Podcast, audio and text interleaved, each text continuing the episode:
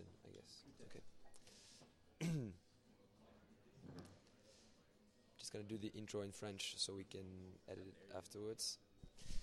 Euh, dernier jour du PIF, nous sommes avec les réalisateurs Justin Benson et Aaron Moorhead pour leur film The Endless présenté jeudi soir, à, mercredi soir à 19h en compétition. Justin and Aaron, thank you so much for being with us uh, to present The Endless. Oh, thank you for having us. We're extremely grateful.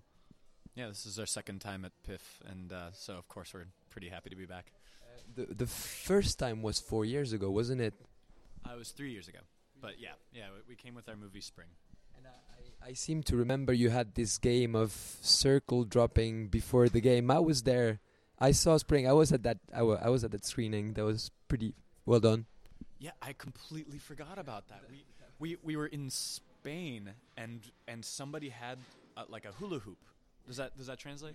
And They had a tr- they had a hula hoop, and we needed to make a video promoting the film screening in in Spain. So we just did this stupid thing where we said like, oh, if if I can or Justin can, one of us can throw a hula hoop over the other one, uh, then you're gonna love watching Spring. And I actually, that wasn't faked. We actually did it on the first try. Yeah, yeah. And then I guess we did it again. We did it again at the screening. Yeah. Okay, that's cool. J- just right before the screening. Yeah, that, that was that was that was really insane. Back then, the PIFFF was in uh, the Opera Gaumont and not not in this cinema. So uh, and Spring got a really good feedback. Now you're returning to the PIFFF with a different scenario. It's two brothers um, finding themselves back into the uh, how do you translate sect again?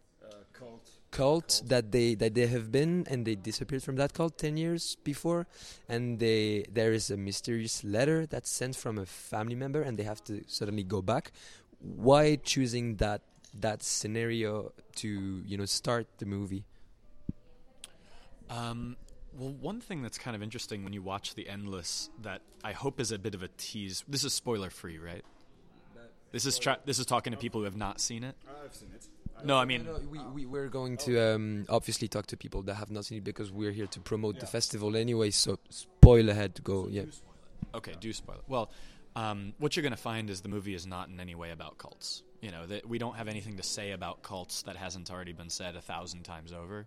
But the movie's about conformity and um, you know trying to, to break out of your own literal or or uh, uh, sci-fi cycle, but you know trying to change your life and, and taking action. And uh, and so we thought the framework of a cult was a really good way into that, and also it plugs into our first movie, Resolution, in a little way, in which we play cult members named Aaron and Justin. We're playing those same characters. Oh No, no, oh, yeah, yeah, yeah, that's it. Um, uh, for, for me, I'd like to talk about your Lovecraftian approach of the horror, because you open the movie with a Lovecraft uh, quotes about uh, the unknown and the fear of the unknown.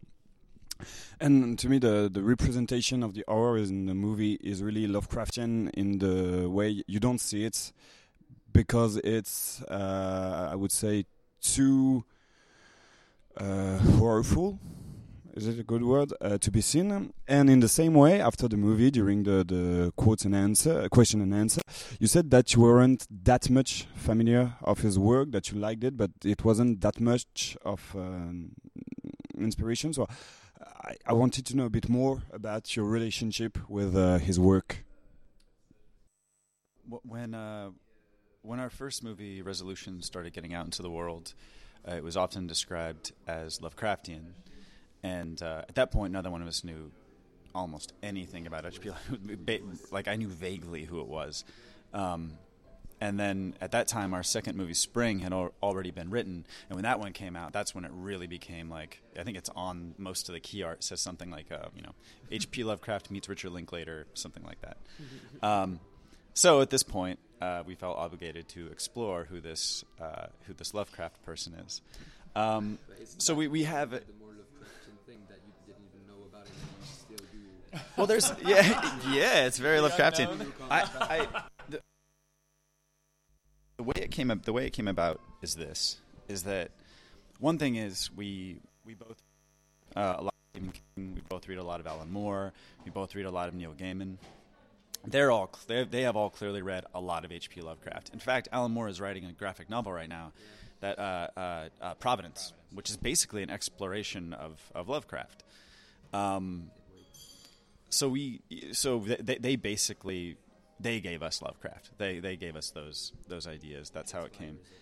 Um, and then the other thing too is that I think that the impulse to you know write about uh, ancient powerful entities that that don't really exist in traditional mainstream religions and and trying to explain things with the otherworldly with science within a story those are things he did too right so why did we do that as well and i think that just goes back to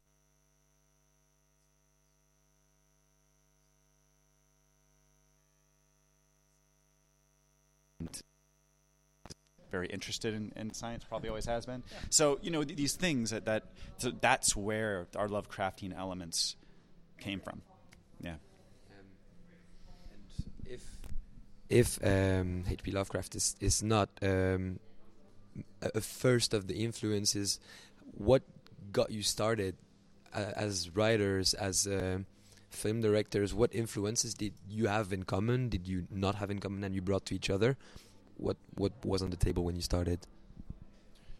Yeah, um, I mean, he mentioned earlier something like Stephen King, uh, you know, Alan Moore, Neil Gaiman, that kind of a thing. Um, that definitely was a big common thread, especially Stephen King, and um, and obviously Stephen King is is uh, he calls himself the master of schlock, but also I would say that he has some of the most important and influential and beautiful books I've ever read, and um, so there's a big piece of that. Uh, but weirdly enough, a lot of what influences us. I'm going to give some cheap answers, but please just bear with me. Um, so, Steven Soderbergh or the Duplass brothers, for example, just as filmmakers who just say, let's go for it, let's just go make a movie and don't wait for it and do everything, who cares? Love that idea. Um, and that's something that we've always felt even before we knew who they were.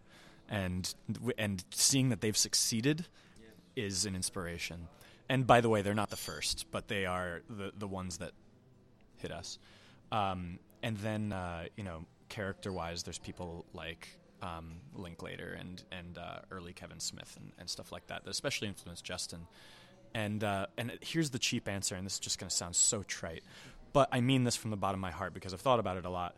Um, before we met, our movies were not good, and and so there is definitely something about the fact that we influence each other and we do challenge each other and we're different people that that feel the same way about things. And it's very it's a very odd thing to share a worldview and to share a taste with somebody but still be able to have a conversation that challenges the other.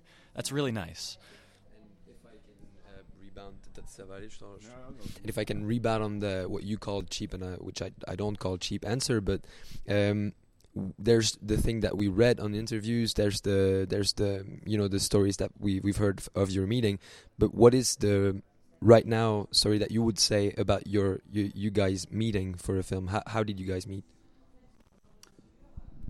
yeah we were we were interns at a commercial production company in Los Angeles called uh, Ridley Scott and Associates so it's Ridley Scott's commercial and uh, we didn't meet anyone there. We sat in a lobby where you're isolated away from anyone who has any importance, who you might want to meet, who you think is neat and cool and you admire.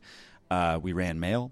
We uh, tried to eat free food in the kitchen, and and uh, on Aaron's first day and my last day, we. S- you, uh, we get to drive around and try to like try to get like gas mileage money, you know, like gas mileage fraud. I, gas I well, fraud, but they gave us a lot of money for gas. Sure, sure. So gas mileage fraud, uh, and uh, and and so you do all those things, and but we, we we met there. We sat at the same table on Aaron's first day, and we talked about the movies and stories that we liked. A little bit about Stephen King, a little bit oddly, a little bit about 300. Zack Snyder's 300, which is like not something when you look at us like the optics. It's like, oh, those two bros. Of course, they're talking about 300. Yeah, yeah, so it's just that's that's seem even Boondock Saints. um, and yeah, and then we just we, we instantly became friends, and we started working together more and more and more on spec ad commercials, which are just fake commercials that you you make so that hopefully they'll let you. Such a nice word for spec commercials. Fake, fake commercials. You're literally paying to advertise for someone else. Uh, and then and then um, I was supposed to go off to medical school. I'd always been a I'd always been a filmmaker uh, uh, as well. We both had we both probably each had about ten years of like do it yourself filmmaking experience. Um, but I was about to give up. I was about to go off to medical school, and I had been accepted, but I had like this year to kill before I went. And that year, I just worked a bunch of shitty jobs at night while we were doing these things like internships together, and saved up enough money to uh, make this uh, this script that we had developed called Resolution, which is now. Um, and so we we just took all the money in my checking account and we just spent it on making that movie, and somehow. Uh, it got into a big film festival. We didn't know anyone, and when we were doing it, I remember everyone just being like, "There is no way this this is going to work because you guys don't." They're just like, "Yeah, you're you're sending your movie with a sixty dollar check to six different interns to hope that, that that maybe they'll like it out of the five thousand other movies they got." Um, You hope the intern has any form of taste whatsoever. Yeah. like it gives it like and then we somehow got into Tribeca Film Festival, and then the the movie did it was received very well, and it sold, and it immediately became profitable basically because we made it so cheap. So I was just thinking like on my end it was like oh well it'd be kind of stupid to go to medical school at this point. I'm making a living as this thing I love doing with my friend, you know. So like what? Uh, and yeah, it's all it's all worked out worked out since. Is that it basically? yeah. Yeah. and and uh, um, I promise it's the last one before I let you talk. And was Spring the first one that you showed abroad, or was the VHS already? Resolution was the first. Yeah, we toured all over the world with Resolution. In fact, we found the location for Spring during while we were touring with uh, Resolution. We didn't go to it specifically. We went to a film commission in Italy while we were screening the movie in Italy. Um, and yeah, we were all over the world with Resolution. Though we came, we came here. We came with Resolution. We came to. Yeah, uh, but yeah. all-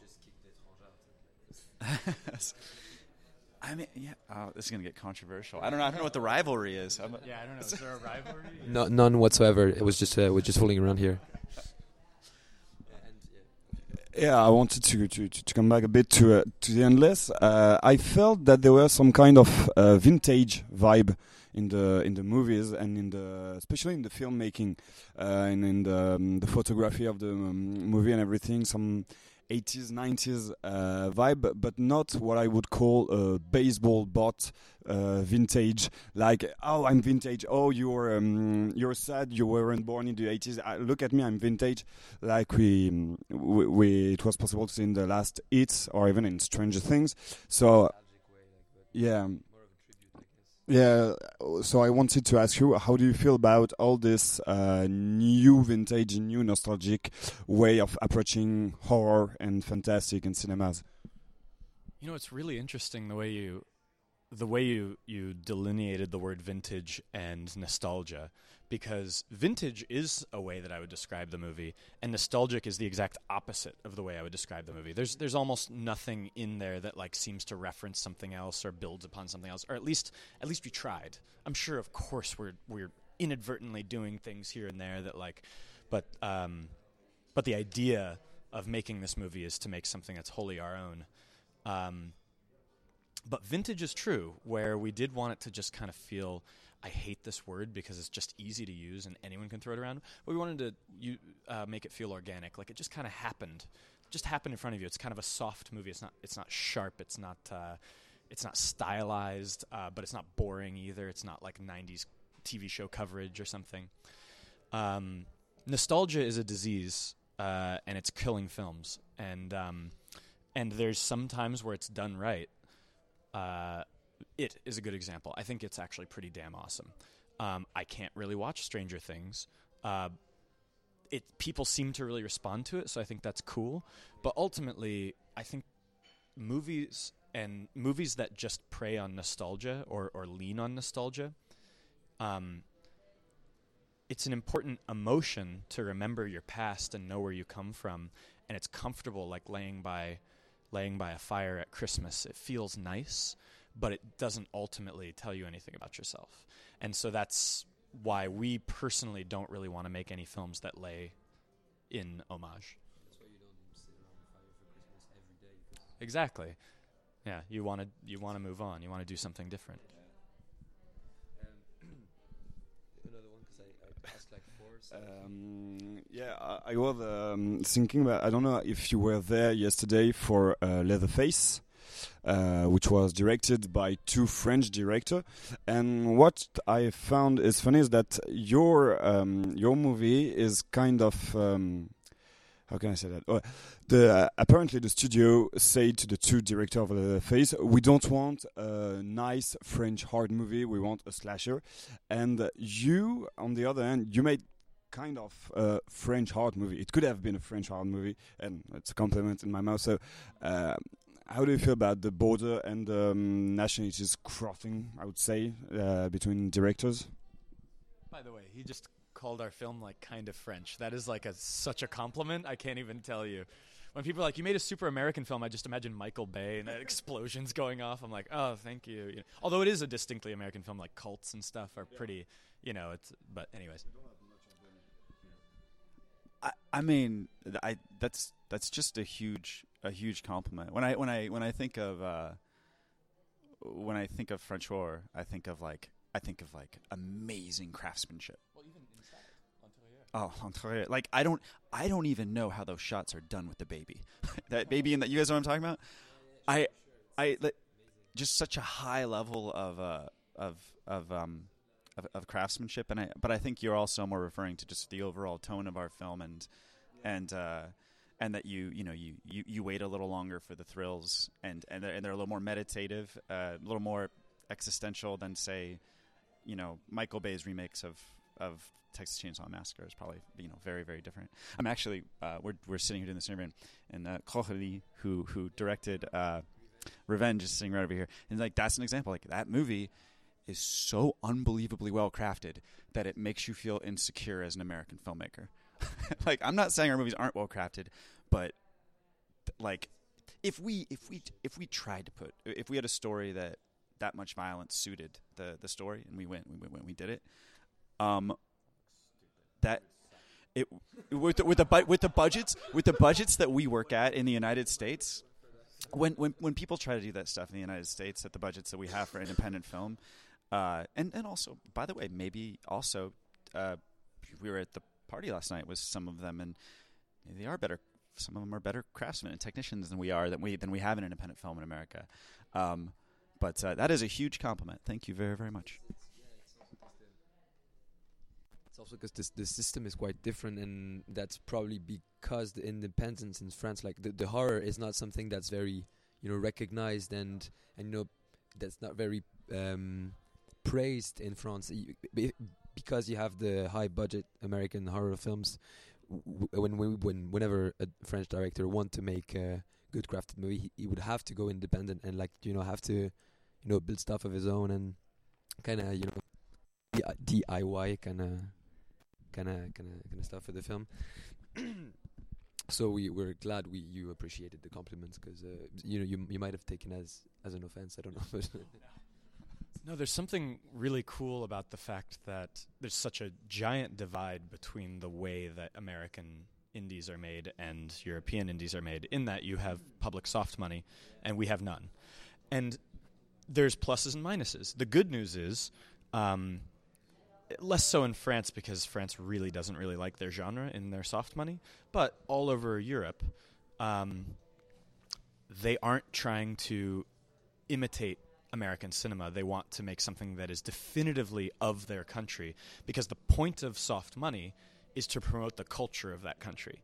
And the point of films in America is to make their money back. You know, there's there's some artistic things there, but ultimately they want to make their money back.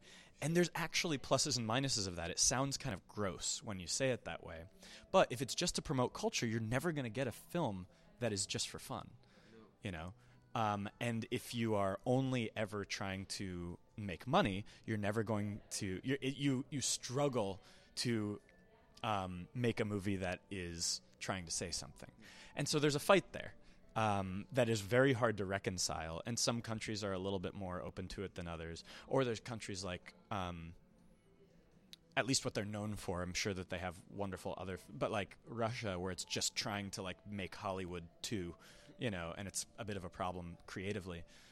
Uh, but it's really cool. um, that we have those two systems in place. Otherwise, we would only be getting Spielberg homages or whatever people can come up with that, that might make money. How, how, how long do you guys still have for the for the interview? Are you? Where do you we don't know if we want, we want to get into the. Yeah, Stuff. the dip, um, go. No, no. o'clock, so I guess we're good. Yeah. yeah, I wanted. I'm.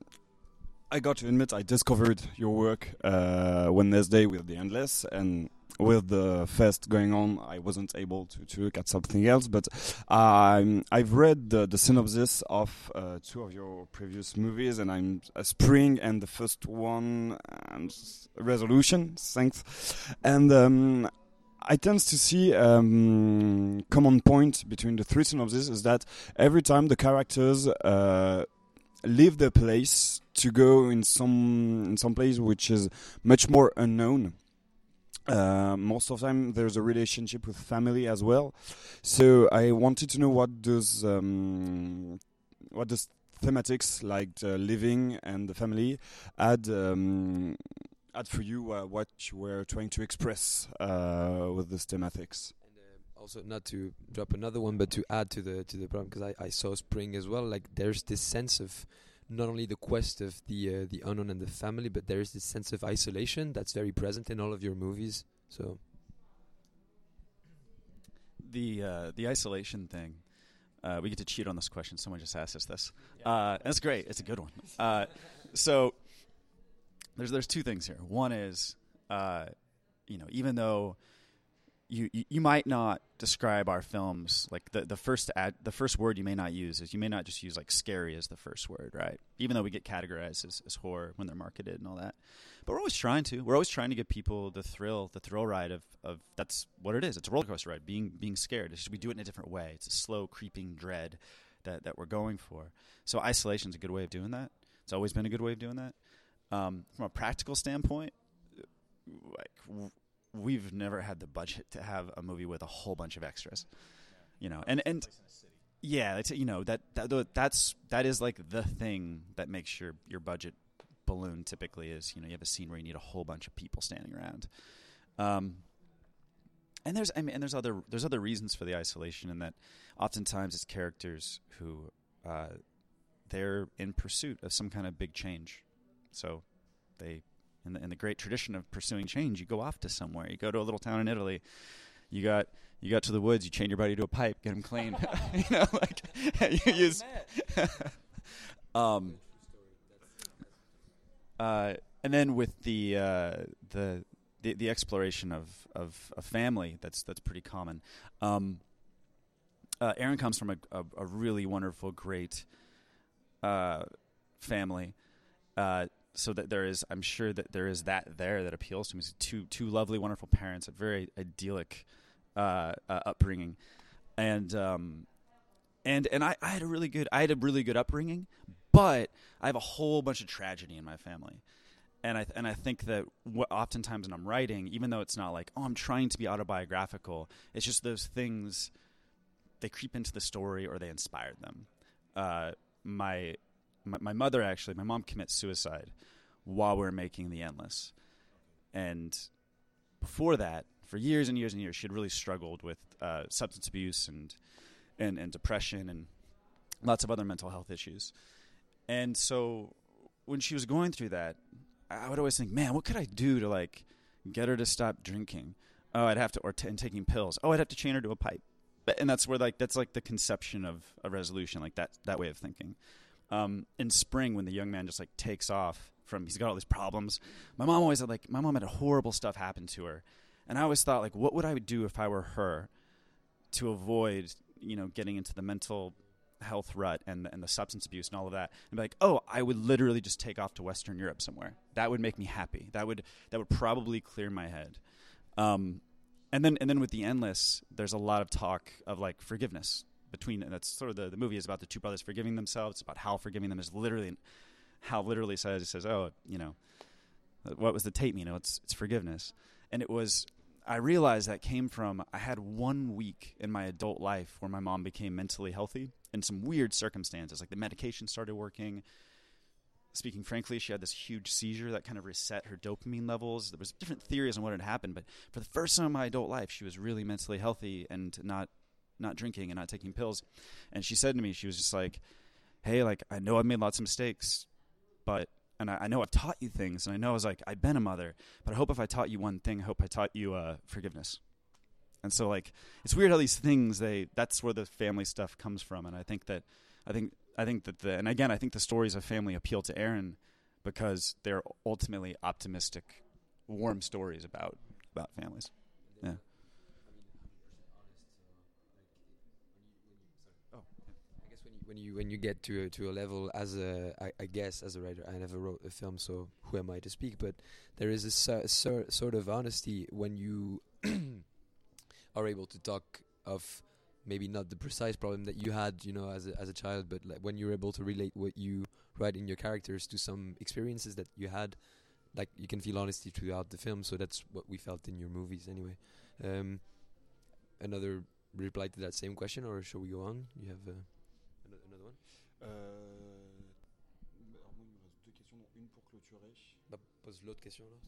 Um, I wanted to, to, to come back to the, the PIF now. Have you seen uh, other movies? And uh, what are your coup de cœur en anglais, coup de cœur for uh, is there movies that really moved you or that you really really appreciate more than the average?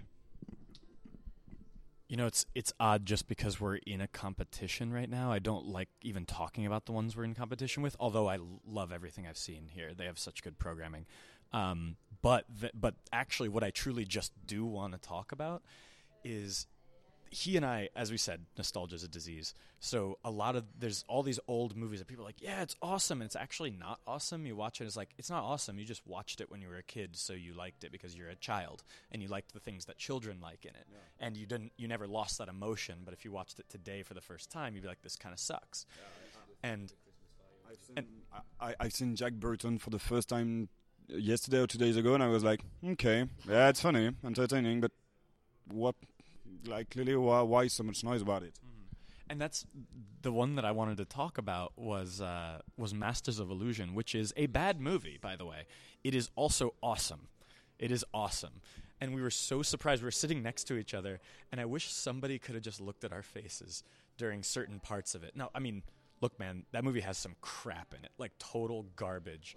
And also, by the way, you know, I have a friend who is a member of the Magic Castle, so treating the Magic Castle seriously is hilarious to us. But um, but the opening and ending sequences have like the wildest ideas and the weirdest production design and the weirdest, uh, the most incredible special effects that I didn't even know how the hell they would do today, and they did them in 1994 or five, and yeah, and um, you know, and just weird choices like having a baboon ch- chained up and uh, using it to like scratch up a little girl for no reason, and all, uh, all of these wild, wild ideas. And we're working on a on a project about uh, this, this ceremonial magician named Aleister Crowley, and so seeing that, but treated in a very literal sense, you know, but basically the the bad guy of the movie is Aleister Crowley. Um, that was just so fascinating to me you know, outside of this really silly plot about magicians in Los Angeles and Scott Bakula making out with Famke Janssen and all of that. Um, so, coming to the PIFFF and getting to see a classic movie, um, a movie that everyone kind of talks about, but also that one in particular is weirdly forgotten, is uh, very, very special because we got to see it on the big screen the way that everyone else saw it uh, more than 20 years ago.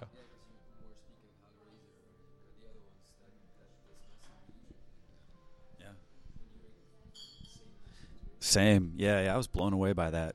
Uh, I didn't. I hadn't. I. I I guess because uh, Hellraiser, the Hellraiser films are so much in the pop culture consciousness. Like you know, you go to comic store. There's there's toys of, of Pinhead and, and all this stuff, and there's tons of comic books about him and and and all that. Uh, I I had no idea this movie Lords of Illusion. Like I knew it kind of existed, but I had no idea like the scale at which it was made. Where I just I'm you know just looking at it even from today's standards, like oh I we would need so much money to do some of that. like yeah, like there was there's there hasn't been like an advancement in technology where you can do some of the effects in that movie. It's like oh they you just don't even attempt stuff really like that anymore.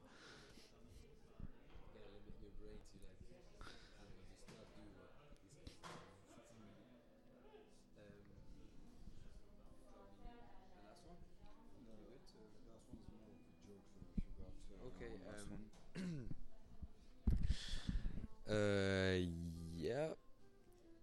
What about I've uh, there's um, a French movie that is we, we talked about it with uh, with Carol uh, Coralie when she she when we interviewed her like uh, 20 minutes ago, and it's uh, Grave. Row. And like you know that uh, have you have you seen that one? And um, you know there's this like there's a kind of rebound right now in the in the horror and in the in the genre films. You talked about L'étrange, you talked about Le PIFFF, and we have two um, kind of like directors that we, we really like and that we interviewed a lot uh, for French directors. They they are um, I don't know how to call their films in English. It's like I guess let the cad- cadavers uh, let the corpses stand. Laissez bronzer les cadavres. Exactly. Yeah, and, and so with with with the Raw, with Let the Corpses Stand, with all those movies, there's a kind of like revival to the genre part, to the you know to the horror. So PIFFF and Étrange are getting like you know a bit more exposure, a bit a lot more of visibility. Um, is is there a revival as well in the U.S.? Is there something that's going on with this or? Oh, absolutely. Right now, all over the entire world, but but especially in English speaking, at least with our exposure, um, there is an, enormous upswing in genre film. I can't tell you how many Rolling Stone, Vanity Fair, whatever articles keep on coming out about like, wow, it's the golden time for genre film. Um, it really, the movie It really made that explode and make it made it really obvious for everybody. But it's been coming for a while, and but the ones that represent the best of that aren't it. Although it's awesome. Um, people are thinking about like it and Stranger Things, but what that really is is movies like The Witch. Uh, you see The Witch, or or actually Raw. Raw is pretty popular in the United States. Um, as well. yeah, uh, yeah. Uh, it follows is a really good example. Um, uh, you know, the Babadook. Um, There's just so many movies like that that keep on coming out. I, I feel like sorry. I feel because I've been watching genre films and horror films since I was like I don't know six years old, but I, I feel there is always this kind of genre film. Like whenever you go to a streaming, oops, streaming on this website and you you find this Teeth movie. I don't know if you ever heard about Teeth. It's, it's kind of yeah, yeah, it's pretty amazing. But anyways, you, you always get those one, two, three movies at a time that you know goes to genre. there was Annabelle uh, a short a while ago, and we thought it was gonna be the the hit back of you know um, doll movies, and there was Guillermo del Toro that brought back the Hispanic old trade of it about nine years ago. the Shape of Water, of course, yeah, yeah, yeah. and um, and like festivals like this always always have found it their viewers like there, there is the sort of background, but like it seems like it's hitting, like it's coming back to life right now. Like I don't know is I, I guess it's kind of introducing something like you know when we we talked about this with an r- right after our president was elected and right after yours was elected as well. Sorry about that. Like we we we said we we, we talked about. Um, I, I, I believe it's Fincher that said that like you know in times of crisis you get the best films, and like when when Reagan was president, like one of the greatest film were ever shot. So are you preparing something big for for Yeah, that's a really interesting thought. I I've heard that theory before, but I I uh, I'm not sure if I believe in it. To be honest, if if the world is in pain, we get better art. That that's the the theory. Um, I'm not sure how much I believe in it. I suppose that means that you get an upswing of emotion and angst, and so people want more of an outlet. Um, but it's just a theory. Uh, that said, though, just good movies come out. Good movies and good art is made at any time. You know, you could you could make an opposite argument. It's like, oh, and people are happy they have more time and want to, you know, that you know, escapism actually is part of what made a bunch of bad movies. Um, uh, the '90s, especially, you know, this idea of, of escapist movies, um, and then we swung back with you know modernist, um, highly realistic, slightly more dispassionate kinds of movies, which I find to be better personally. I, I'm, I'm sorry, I enjoy them more because they're just more realistic. Um, so I think it's just you know yes you can talk about movements they do happen. Um, the the things that we are grouped in with the, the the filmmakers we're grouped in with we'd never met until we made our first movie. I'd never seen their movies. So what what is that besides just a way of talking about it? I don't know if we're responding to a um, at least it's very much not on purpose.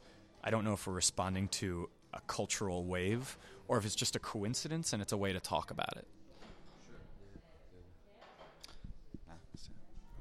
Yeah, I guess when you when you it, it's it's the same the same thing when you when you interview a musician and you kind of talk to him and like oh you're doing electro rock pop kind of funky. And the guy's like yeah I guess. Because you know it's it's more of a way for viewers to to know what they're going to kind of have to relate things to. And you know it's a kind of you know a key to open the the films and etc but this sense of uh, sorry I'm getting confused there.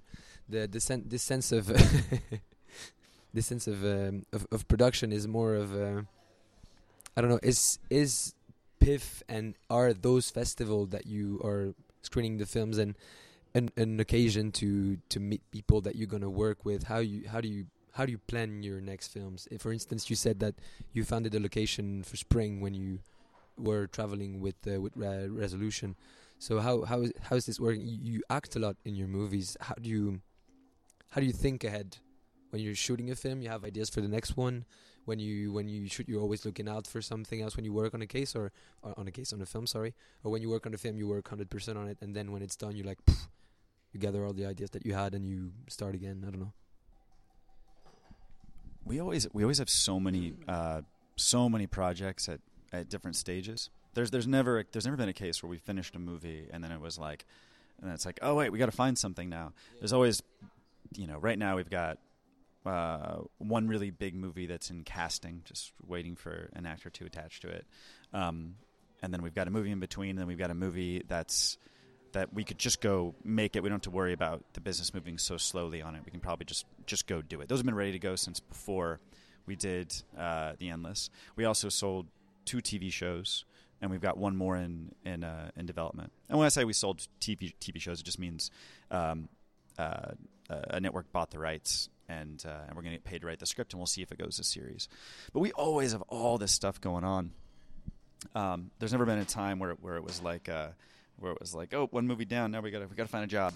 You know, uh, that we're we've been constantly pursuing you know ten different jobs at the same time. Uh, but in terms of like going to film festivals and, and meeting people and finding collaborators, uh, we're actually producing a movie right now by a guy who we randomly met at a film festival in Amsterdam, and he just became a good friend. And he sent us this script that he was having a really hard time getting getting it made for actually several years now. And then uh, we basically formed a company with our producing partner to see if we could get these sort of small movies made uh, that, that we think are awesome. That it's like, oh, this is a great script. Why is this one not one getting made? That we could somehow help that along. Um, uh, we watch, for example, uh, uh I'm going to reference Coralie again. Oh, did she walk out? She's been sitting right behind us. Uh, so her movie has really, really amazing craftsmanship. So we went to her party last night and we tried to steal all of her. her, her practical effects artist, her. so there's that, you know, just just steal people's crew. Uh,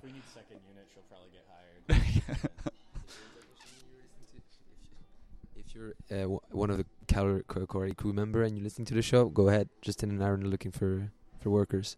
Um, oh no.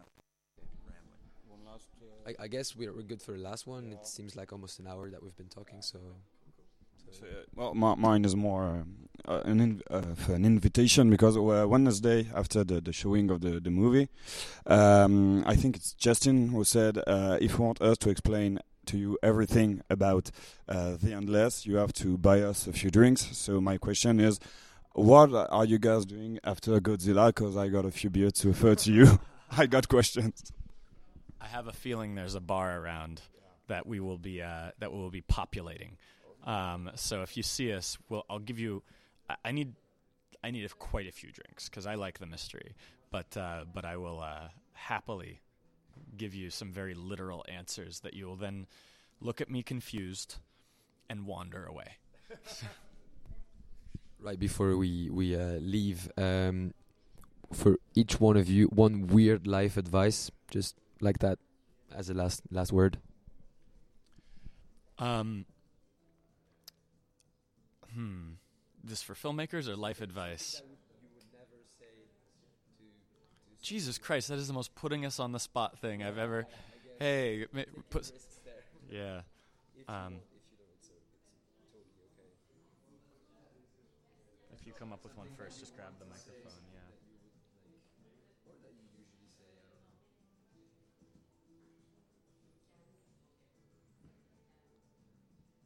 I have nothing.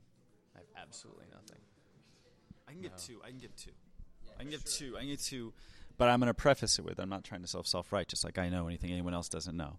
But uh, two things. One is uh, if there's something you're really really interested in, like you want to be a musician or a writer or you want to have a podcast, like whatever it is, like a thing that you're like, oh, I want to go do that thing. Just assume talent doesn't exist and just work nonstop at it, and you'll probably succeed.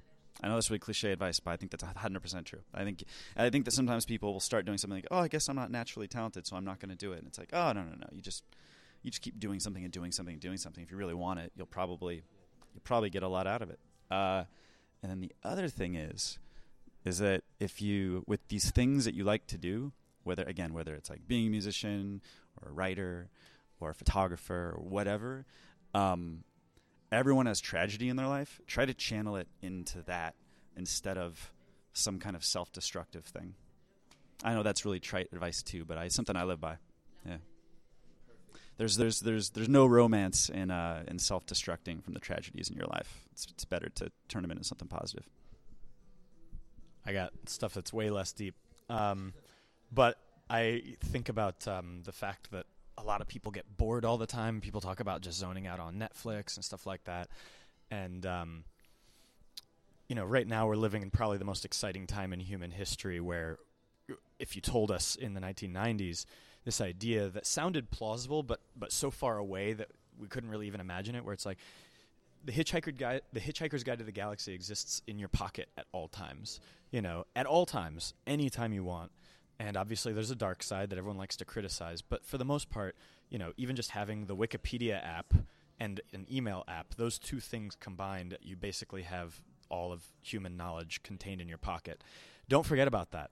If you're like bored and zoning out on netflix and you just don't know what to do shame on you for being bored. You should really there are so many cool things out there to jump into, and uh, and it'll just be in Wikipedia. But you get the idea. Where you know, it, learning doesn't have to be boring, and learning doesn't have to look like anything besides um, just expanding your experience. Even just traveling and all of that does it. Um, so I guess if I tried to put it into a, something trite uh, or, or short, it would be um, uh, boredom is a bit of a crime right now, uh, and you can avoid it uh, and and use it for self betterment no matter what.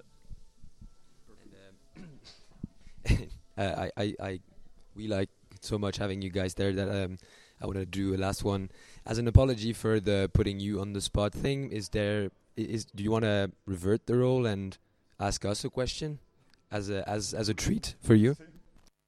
Um, what products do you use in your mustache? Well, I think it's you. The answer is none. You sleep. You you never sleep at night. You don't take care of it. You eat a lot of uh, spaghettis, and there you go. Thank you. Uh, and for you, I see that you have an upside down cross. Uh, tell me about that. Um, okay. Uh, you put me on the spot. Uh, clearly. yeah, yeah, sure.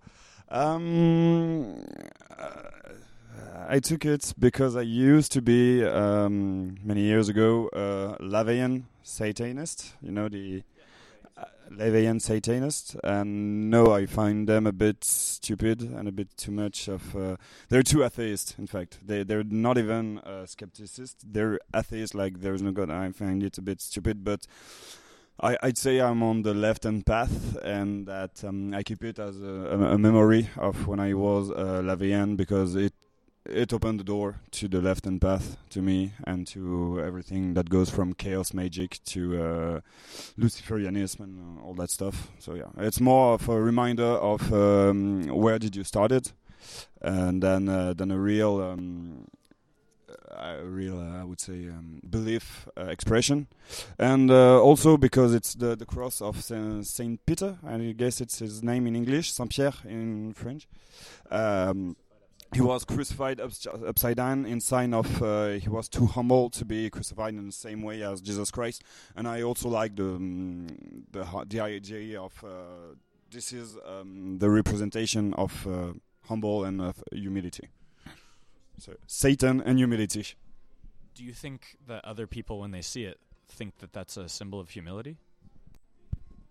Uh, it's quite uncommon, quite uncommon, but sometimes, uh, like people have studied religion a lot, or uh, they ask me, uh, why do you have Saint Peter's cross? They don't think uh, of Satanism or that stuff in further.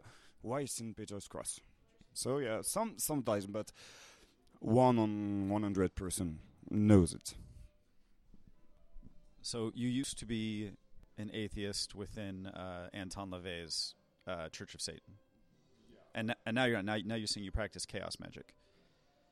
Practice, I study it. Study it, okay. Uh, in doing chaos magic, do you still consider yourself an atheist at all, or do you believe in the entities that that uh, that chaos magic could potentially present? you know, chaos magic is the the the the, the, um, the, the no the, the, the not the quote, but the the um, comment tu dirais la devise? The motto, the motto of chaos magic is uh, nothing happen, nothing exists. Let's do it. Um, I studied, yeah, um, yeah, it's something like um, something like that. And uh, I'm more, yeah, no, I'm a believer, but I don't know in what I believe. I believe in chaos globally. I think there's chaos surrounding our existence, surrounding our our cosmos, surrounding everything, and that um, we we go back to chaos afterward. After, I don't think that there's a god with a huge beard, but I think there's a higher power, just like in the endless. Uh, happily for me, I'm not in a boucle. Uh, in a loop, in a time loop, but yeah, I used to be an atheist. Now I think there's something else, higher forces. Um, do you think? Is it okay? Um, do you think? Uh, do you think because you've only studied and not practiced, or, or mostly? Um, do you think you can affect the material world with chaos magic, or is it mostly something that happens in your mind, soul, you know, Im- improvement, that sort of a thing? I th- that's an excellent question, and I don't. In a way, you will influence on influencing on you is influencing on your material world, world and what surrounds you, and it will influence on your relationship with the, the people you've got, with uh, your girlfriend, your parents, your friends, your enemies.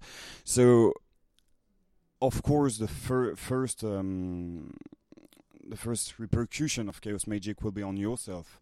And uh, of course, if I was drawing a sigil on the table to say, let's say that the, all the, the um, all the tapestry of the restaurant turns red instead of blue, uh, there would be no chance it would happen. So um, yeah, it's not Harry Potter, but I think yeah, you you can change some stuff around you uh, with chaos. But uh, for, for, I, I, only studied it for the moment because uh, everything I want to do with it is a bit. Uh, I, I'm not comfortable with it.